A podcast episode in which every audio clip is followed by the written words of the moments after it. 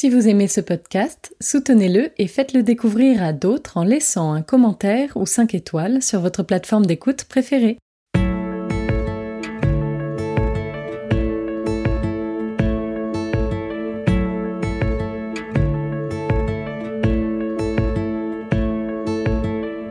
Vous écoutez La philanthropie en question, le podcast qui vous emmène au cœur de la recherche sur le don.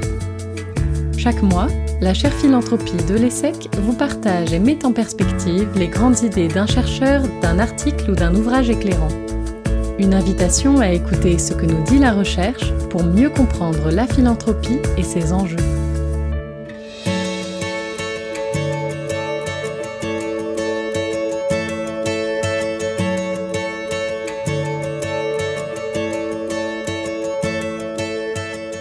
Bonjour à tous.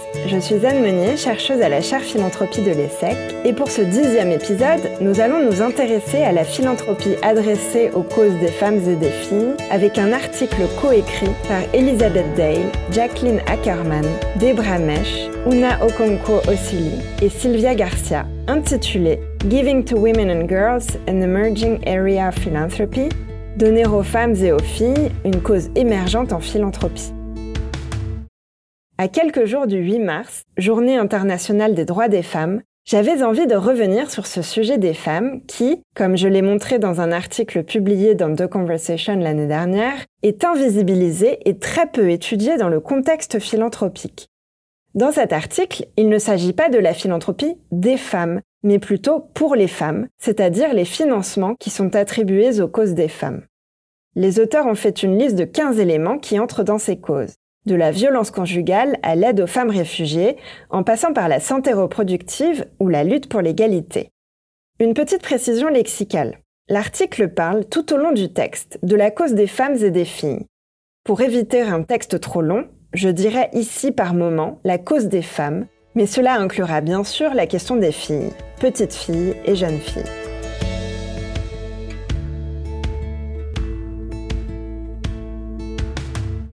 Une petite présentation des auteurs qui me semble toujours importante pour contextualiser et mettre en perspective l'article. Elizabeth Dale est maître de conférence à l'Université de Seattle aux États-Unis.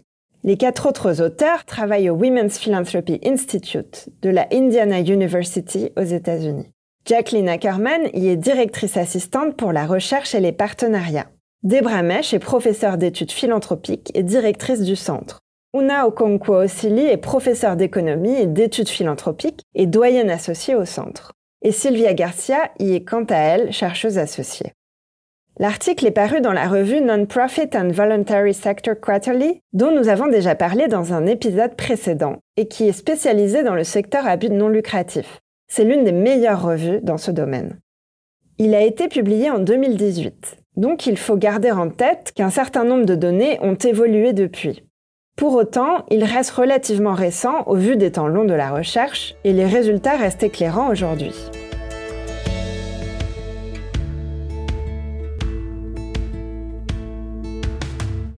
L'objectif principal de ce texte est de comprendre les profils et les motivations des donateurs qui donnent aux causes des femmes et des filles. Le texte commence par rappeler qu'au cours des 40 dernières années, les dons pour les femmes ont augmenté, les recherches ont montré qu'investir dans les femmes a des conséquences très positives, non seulement pour les femmes elles-mêmes, mais aussi pour les familles, les communautés et même les pays. Elles sont un vecteur de développement et de croissance important à tous les niveaux. Ce n'est donc pas une cause mineure, bien au contraire. S'il y a beaucoup de travaux de recherche sur les femmes dans les analyses de politique publique et le développement, la question des dons philanthropiques est peu étudiée. On connaît mal les donateurs pour la cause des femmes, alors qu'il y a des enquêtes sur les donateurs pour d'autres causes, comme l'éducation par exemple.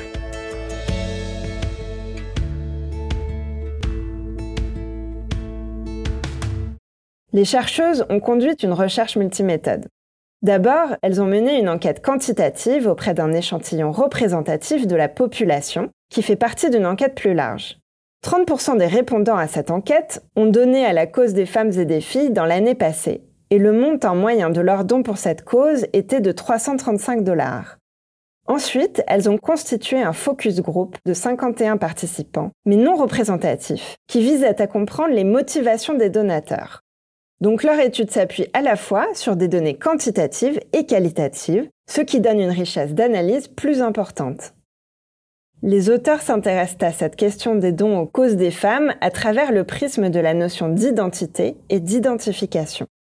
En effet, des travaux précédents montrent que l'on donne plus facilement à des causes que l'on connaît, auxquelles on s'identifie. Elles veulent donc voir si cela se vérifie aussi pour les causes des femmes. Trois grandes questions de recherche sont avancées ici. Premièrement, qui donne aux causes des femmes et des filles? Deuxièmement, est-ce que le fait de donner aux femmes et aux filles est lié au fait de donner à d'autres causes? Et enfin, les donateurs pour les femmes et les filles ont-ils des motivations particulières?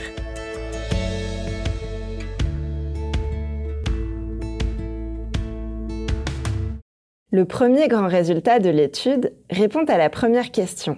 Qui donne aux causes des femmes? Deux grandes idées sont avancées.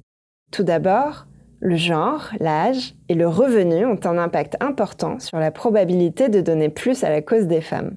Les femmes ont en effet plus de probabilité de donner aux causes des femmes que les hommes, mais pas forcément des sommes plus importantes. Cependant, l'origine ethnique, le niveau d'éducation, la présence d'enfants de moins de 18 ans dans le foyer ou le statut d'emploi n'ont pas d'incidence. Les auteurs établissent aussi un lien entre âge et genre. Si les femmes ont plus de probabilité de donner à ces causes quel que soit leur âge, chez les hommes, la probabilité de donner pour les femmes augmente avec l'âge.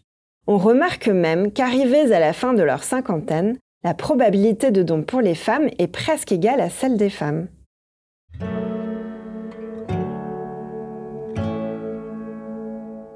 Le deuxième grand résultat répond à la deuxième question. Est-ce que le fait de donner aux femmes est lié à des dons pour d'autres causes? Les auteurs regardent à la fois la probabilité de donner et le montant des dons. Les personnes qui donnent pour les besoins essentiels ont plus de chances de donner aux causes des femmes. La probabilité de donner et les montants des dons augmentent aussi pour les donateurs qui donnent à la santé, à la jeunesse et la famille. Cependant, on remarque que les donateurs qui donnent à l'éducation ou aux arts, s'ils donnent aussi pour les femmes, donnent à un niveau moins important.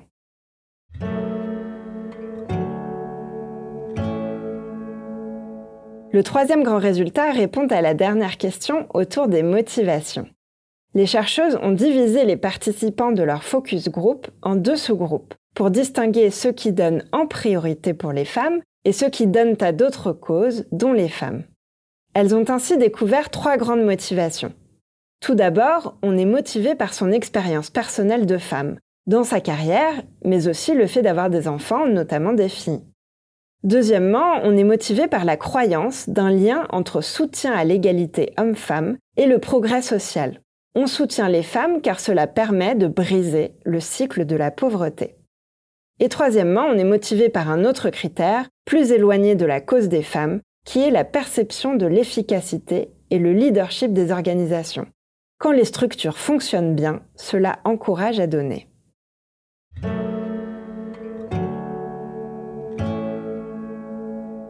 Quatrième point, le sujet des obstacles aux dons pour les femmes.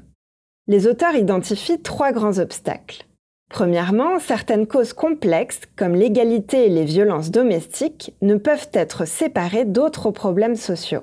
Les donateurs préfèrent parfois faire une différence pour une personne en particulier ou essayer d'avoir un effet au niveau du système plus largement, plutôt que de donner à des groupes sociaux particuliers.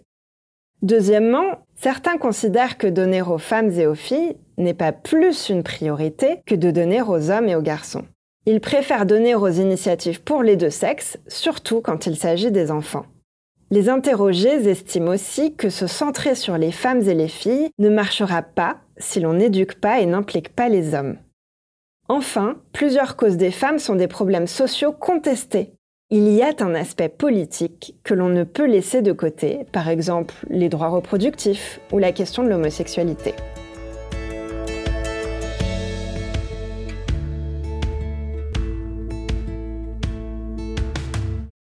Pour conclure, j'aimerais mettre en perspective l'article avec une remarque sur la manière de considérer le sujet des dons aux causes des femmes et des filles, dans cet article, mais aussi beaucoup plus largement. Si s'intéresser aux dons faits aux causes des femmes et des filles est primordial, il me semble problématique de penser cette question de manière autonome, séparée d'autres sujets, car cette question traverse toutes les autres causes.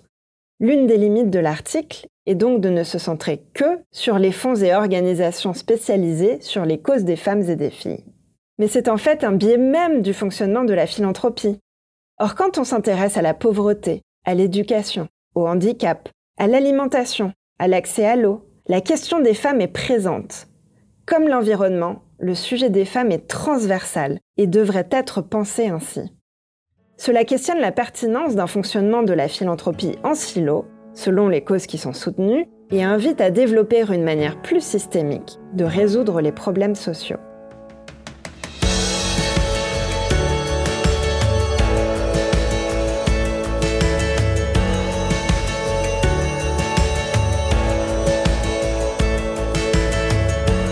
Vous avez écouté le podcast La philanthropie en question avec Anne Monnier de la chaire philanthropie de l'ESSEC.